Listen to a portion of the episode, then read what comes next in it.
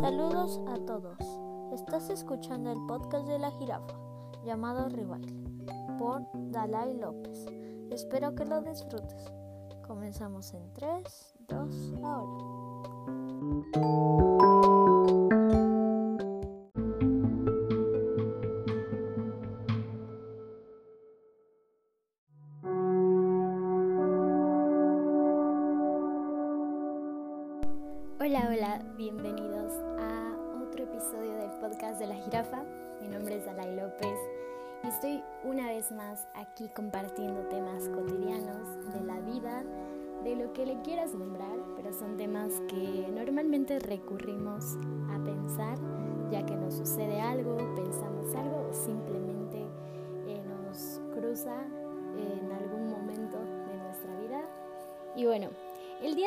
Antes de comenzar a decirles de qué voy a hablar, porque la verdad el tema está, diría yo, bastante interesante y curioso. Antes de eso, pues solo quiero recordarles que, más que recordarles, eh, eh, decirles que pues estén pasando un gran día. y no tanto como coaching, pero que sí estén teniendo un excelente día o tarde no lo sé, quizá noche o madrugada, igual y hay gente que me escucha de madrugada, no lo sé, ese es un verdadero misterio. Pues que estén pasándola muy bien y ojalá que mi compañía, mi voz, pues te haga reflexionar, incluso te haga preguntarte y contradecir, ¿por qué no?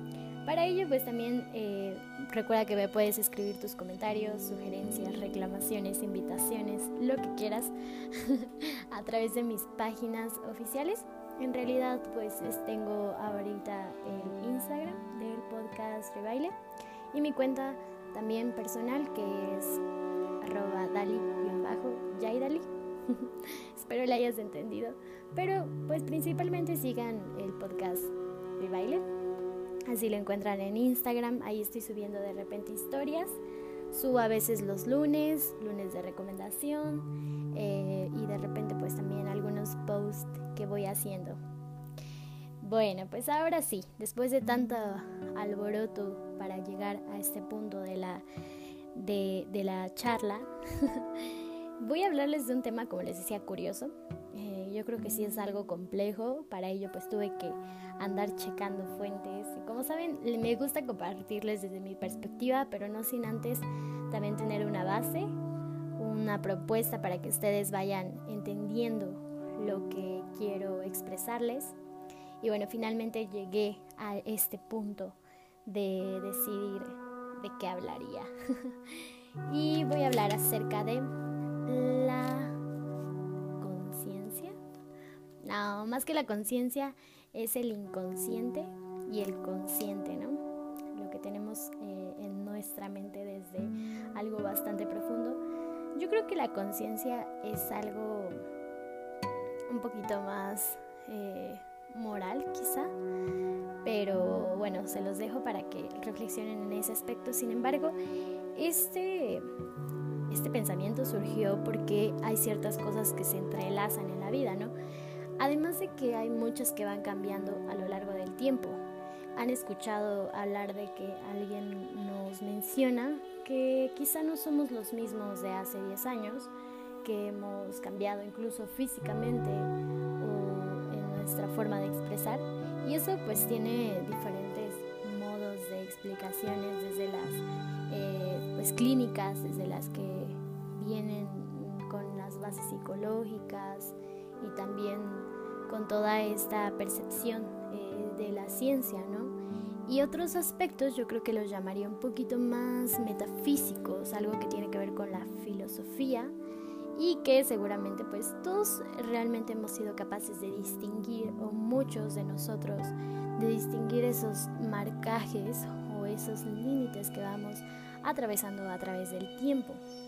Y por eso eh, pues me puse a investigar, sinceramente me llama a mí muchísimo la atención lo de la biología de la conducta, pero esto tiene que ver más con cómo se desarrolla el ser humano o más bien no el ser humano, sino el, ser humano tiene el trabajo de estudiar el medio y el comportamiento de los animales en un entorno a través de su evolución. Ustedes dicen, pero bueno, ¿eso qué tiene que ver?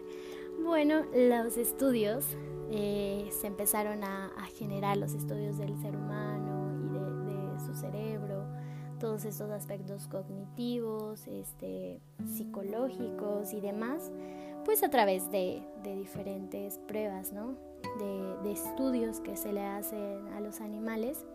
Y de hecho, pues algo bien curioso es que, por ejemplo, nosotros vemos a un insecto, eh, ya sea, llámese araña, cucaracha, eh, no sé, un grillo, y claro que tienen una complejidad en su estructura eh, pues fisiológica, en el modo de interacción incluso de un medio de su hábitat y nosotros decimos es que son, son distintos, ¿no? O sea, una, una araña pues cuántas patas tiene, eh, los ojos que tiene una mosca, o sea, todas las, las, las celdas, no sé si, si está correcto, pero las celdas todos esos ojos que tienen la visión tan distinta, las abejas, por ejemplo, la percepción de los colores y demás, que dices, wow, wow, a ver, eso no es como yo, porque la, percepción que tiene uno como humano es, bueno, normalmente los ojos, una boca, las extremidades y también esta capacidad del raciocinio, ¿no? Entonces podemos tener una vinculación o no de manera tan directa, pero creo que sí nos vinculamos con los, por ejemplo, no sé, los diferentes animales que, que tienen igual las extremidades, órganos. Eh, respiran, transpiran, se mueven, tienen una especie de adaptación y de evolución, pero los insectos no, ¿qué es lo que hacemos? Y pues en su mayoría, ¿no? Esto tiene que ver con una base o un sustento científico donde los vemos y lo que hacemos es matarlos, ¿no? Porque tenemos, eh, como decía, esta percepción de que son distintos a nosotros y eso es muy, eh, diría yo, loco. Para eso dije, pues a ver, ¿Cómo está eso de la pues de lo que es lo que tenemos consciente, ¿no? Lo, el inconsciente y la conciencia o sí, sí, sí. Eh, primero que nada, les decía que tiene que ver con un aspecto pues fisiológico de la conducta, es algo que viene desde nuestro gran cerebro. Y ah, bueno, aquí sí quiero hacer un paréntesis a forma amena de que no sé si a ustedes les pasa que, que vean pues la imagen de un cerebro en una tomografía, que son estos estudios que le hacen esta foto a, nuestro cerebro, que mm, pues básicamente tiene diferentes nodos, ¿no? Diferentes eh, también como redes neuronales, que eso es como muy común, lo hemos escuchado. Y por ejemplo, cuando ustedes pelan una nuez o la rompen y parece un cerebro, ¿no? Y a mí se me hace muy curioso como muchos aspectos de nuestra anatomía, fisiología, se relacionan con la naturaleza. Y a lo mejor esto sea un poquito más romántico, lo que les comento, porque incluso hasta en la palma de nuestras manos, todas las, eh, las líneas que tenemos, o quizá eh, nuestros lunares. Entonces, eh, esto es como un, paréntesis. Regresando a lo de la conciencia.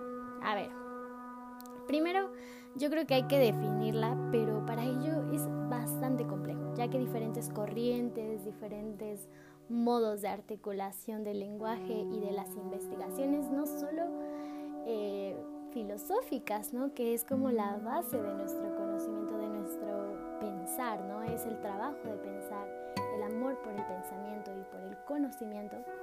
Eh, eh, no solo eso, sino también les decía esta parte más científica donde hay diferentes investigaciones y procesos para llegar a un determinado concepto, ¿no? Lo que les decía, pues la unidad de la conciencia, miren, aquí que tengo los apuntes un poco para que lo entiendan junto conmigo, es la comprensión, eh, la comprensión humana también trae con ella un sentimiento de unidad de la conciencia.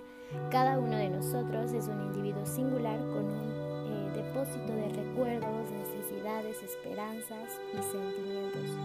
Nuestras personalidades pueden tener diferentes aspectos y nuestros gustos pueden cambiar pero para cada uno de nosotros nuestra mente resulta ser una sola.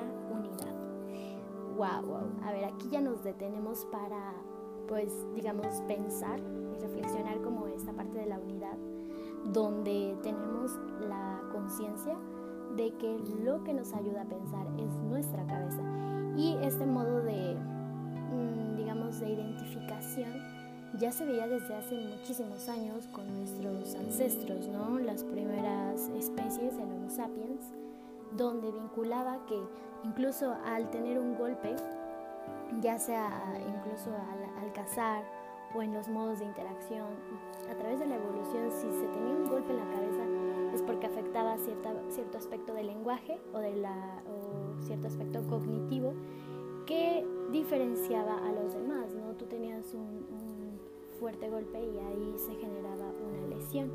Entonces vemos cómo eh, todo, todo individuo tiene marcado ciertos recuerdos, como lo dice acá, esperanzas, ¿no? Decíamos en anteriores episodios, la percepción, creo que es algo muy importante. Como que, bueno, esto ya es una opinión externa, pero creo que formamos, o sea, siendo, siendo todos individuos, formamos parte de un todo. Y esto tiene que ver con algo ontológico, ¿no? Desde que nosotros nos reconocemos y vamos conociendo aspectos eh, que, no, que no habíamos eh, realmente profundizado, ¿no? De cierta manera, algo mucho más humano, algo cotidiano con a través de nuestras experiencias, ¿no? Empíricamente y a través de la vida, lo que, lo que vamos viviendo y de, este cambio, de los cambios que vamos atravesando. Y bueno, aquí, aquí nos menciona, cuando observamos un objeto no experimentamos de su textura, sonido y aspecto como pertenecientes a diferentes objetos. Tampoco experimentamos que diversas modalidades sensoriales nos proporcionen conocimientos separados.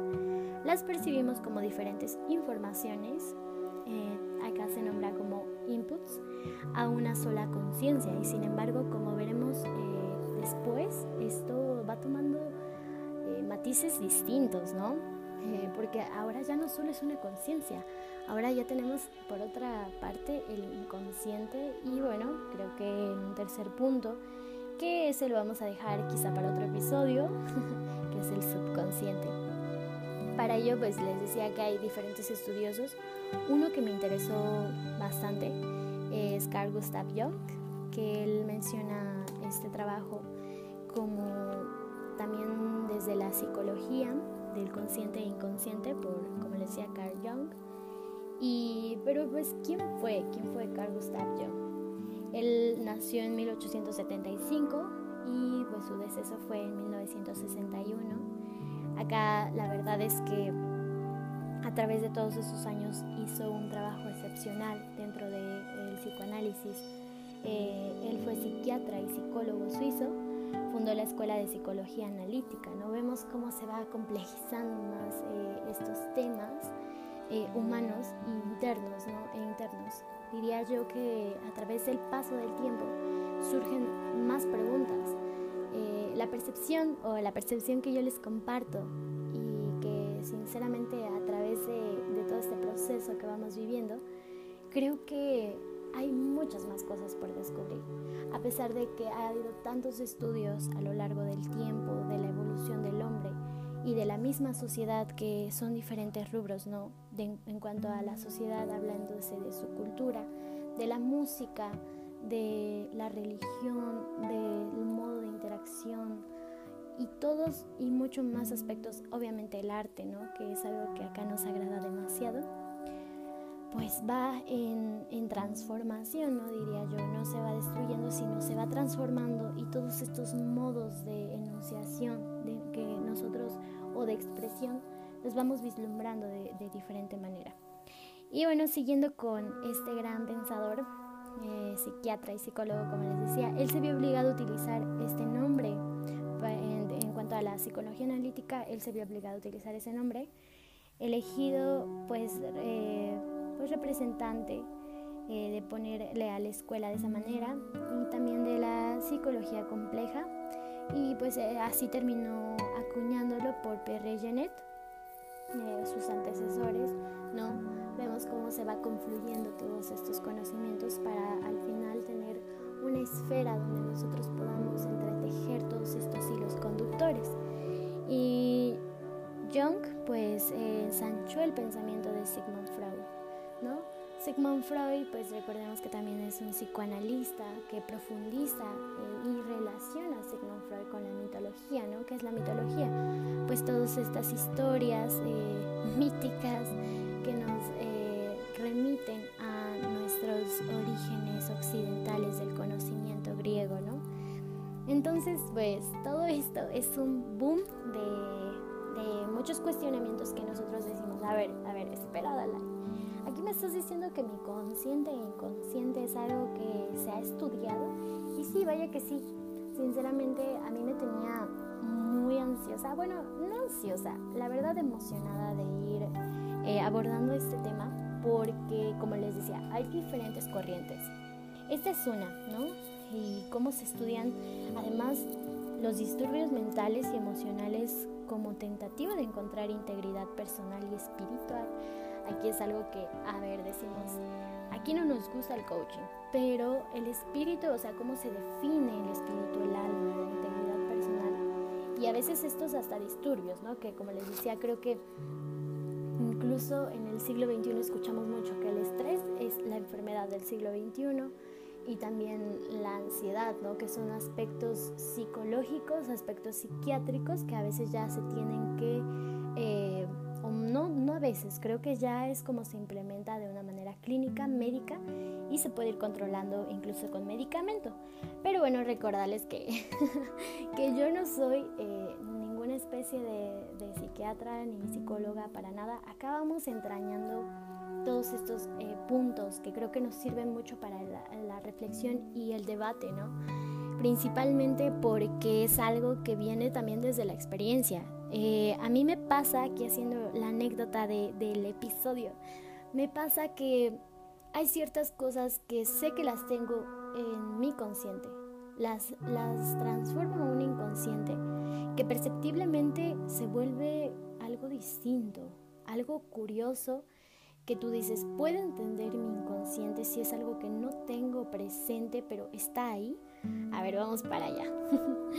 Eh, de hecho, pues cuando uno, uno tiene presente lo que está sucediendo, ¿no? lo que está haciendo, y a veces hasta por instinto, que así le llamaríamos, o por intuición, como te dicen, no, pues es que déjate llevar por, por tu intuición o por tu sentido común, ¿no? Que a veces algo a lo mejor te está afectando en cualquier aspecto, ¿no? Llámese relación, llámese interacción con la misma sociedad, eh, las redes sociales, lo que nosotros queramos ver, pero es, eh, es algo que intuitivamente sabemos que nos está dañando, pero lo tenemos transformado en nuestro inconsciente quizá. Y bueno, esto es lo que me gustaría mencionar de cómo es que eh, la psique, todos estos aspectos del consciente, es puramente efímero.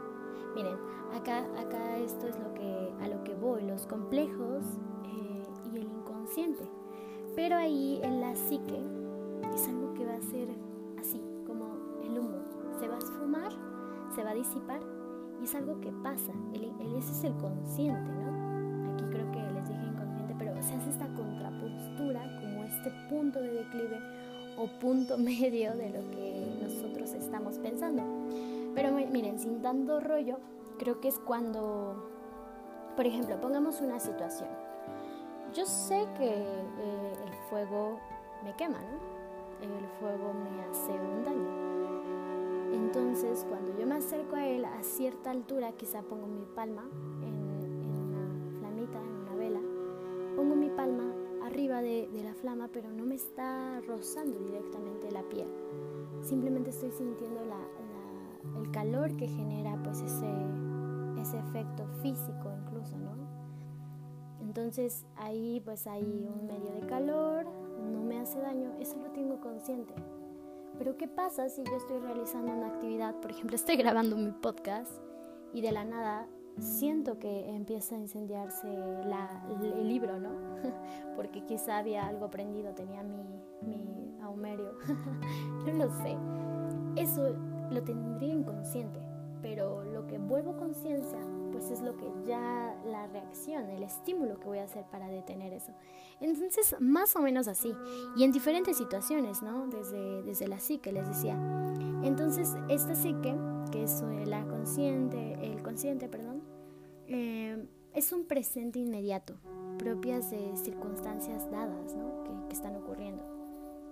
Y bueno, eh, la verdad es que qué distinto es el inconsciente. Ahí sí ya, así se nos, se nos prende la mecha para decir, bueno, si el consciente es algo eh, repentino, algo efímero, algo que se disipa, algo esporádico, con todos los sustantivos que queramos colocarle, pero algo que, que, pasa, ¿no? Que sucede, pero ahora, ¿el inconsciente qué es?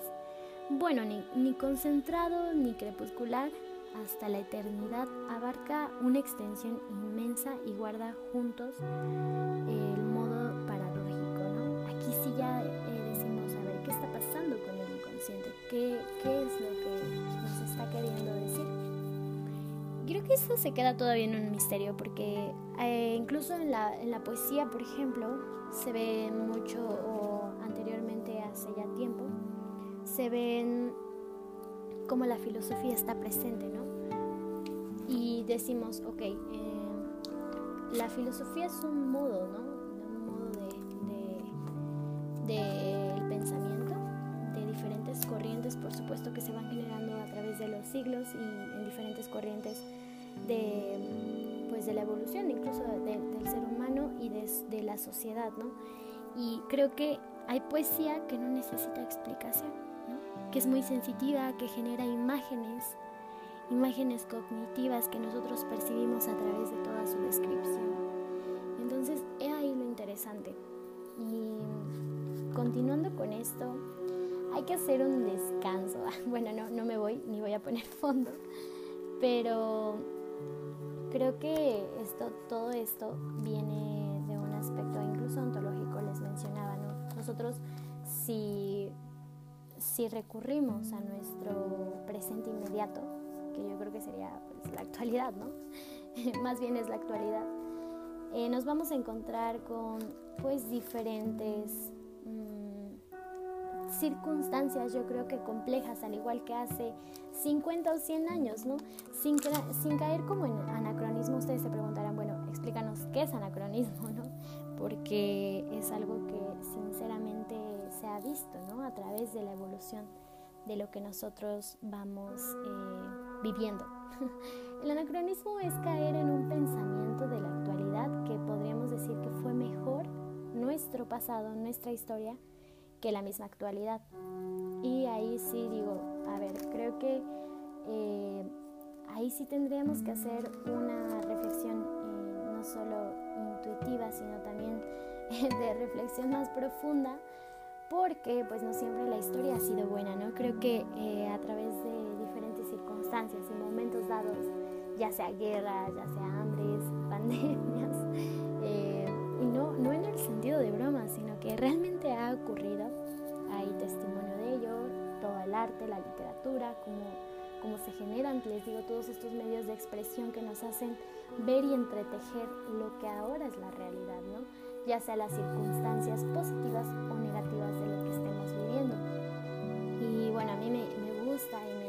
la atención estos temas porque digo, es algo tan humano que uno lo vive y que de cierto modo a veces eh, pararse a, pensar un poco de todo esto eh, nos genera cierta problemática incluso para determinar eh, conclusiones específicas, ¿no? Creo que más que eso sería un modo de, de llegar a pues a un pensamiento concreto de lo que, de lo que queremos eh, expresar, lo que estamos sintiendo incluso en ese momento. Y para ello, pues les decía, a hacer un descanso. Yo eh, creo que no les he platicado tanto de mí, pero es lo que menos importa quizá. Quizá ya haya otro episodio más adelante de ello.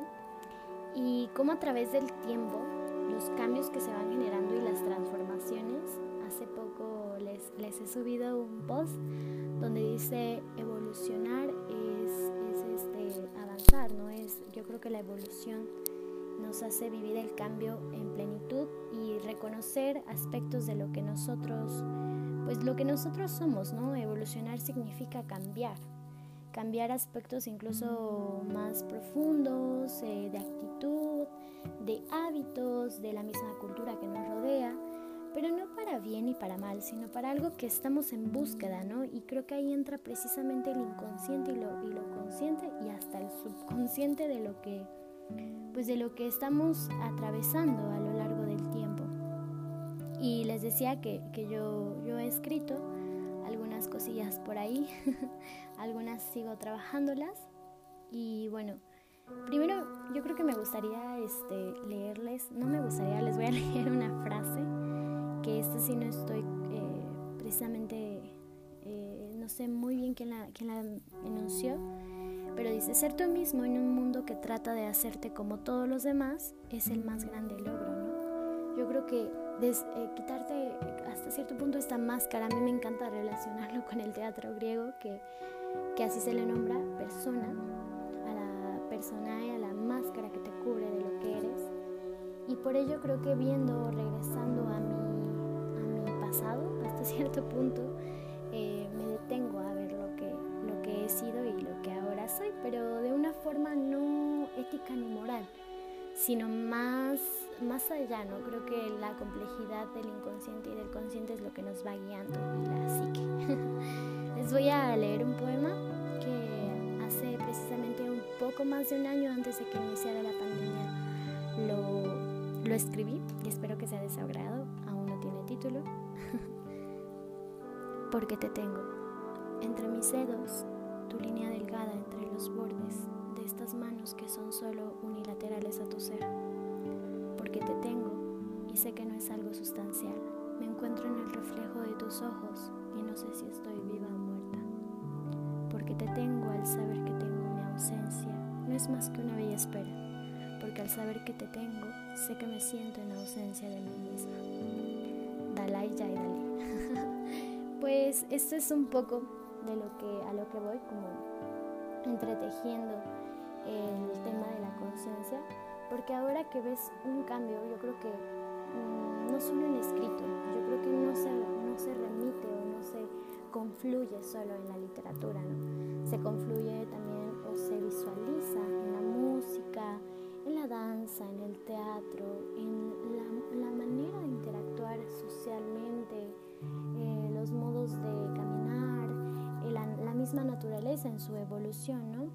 Y, y bueno, ahora, después de esa, esa pausa, creo que esto es a lo que vamos llegando, de cuestionarnos hasta qué punto nos dirige nuestro inconsciente, ¿no? Y en qué, en qué, a qué medida o a qué grado nosotros vamos haciendo consciente eso. Y les decía, a mí me llama mucho la atención el trabajo de Carl Gustav Jung, porque él no solamente se remite a pues a la psicología, ¿no? sino a algo un poco más clínico, es, psiquiatra también y además analista de lo que va, va este, investigando. Él tiene una frase excepcional que, que yo tengo muchísimas ganas también de compartírselas y dice así, hasta que lo inconsciente no se haga consciente, el subconsciente seguirá dirigiendo tu vida y tú le llamarás destino. Eh, esta frase creo que dice mucho. ¿Cuántas veces no hemos escuchado que le lembramos, ah, pues el destino me puso esto? O incluso en el mismo amor. Y bueno, voy a volverse a leer porque yo soy fan de esta frase. Siempre deja mucho que pensar y la misma frase habla por sí sola. Hasta que lo inconsciente no se haga consciente, el subconsciente dirigirá seguirá, perdón, seguirá dirigiendo tu vida y tú le llamarás destino. Pues sí, creo que, creo que es muy cierto.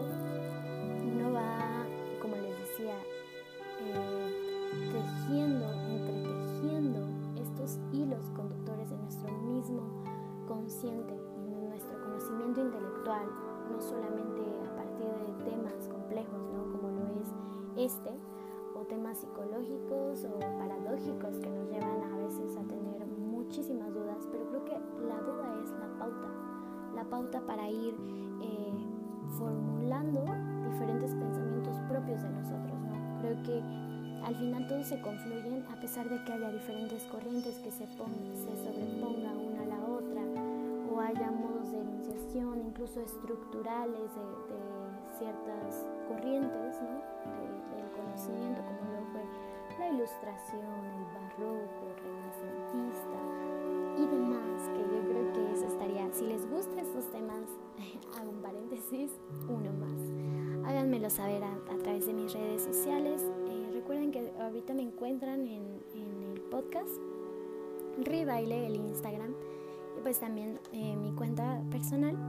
Ahora estoy en, esos, en esas redes. Yo creo que, como les decía, también es importante tener conciencia del modo de, de, interacción con estas, ¿no?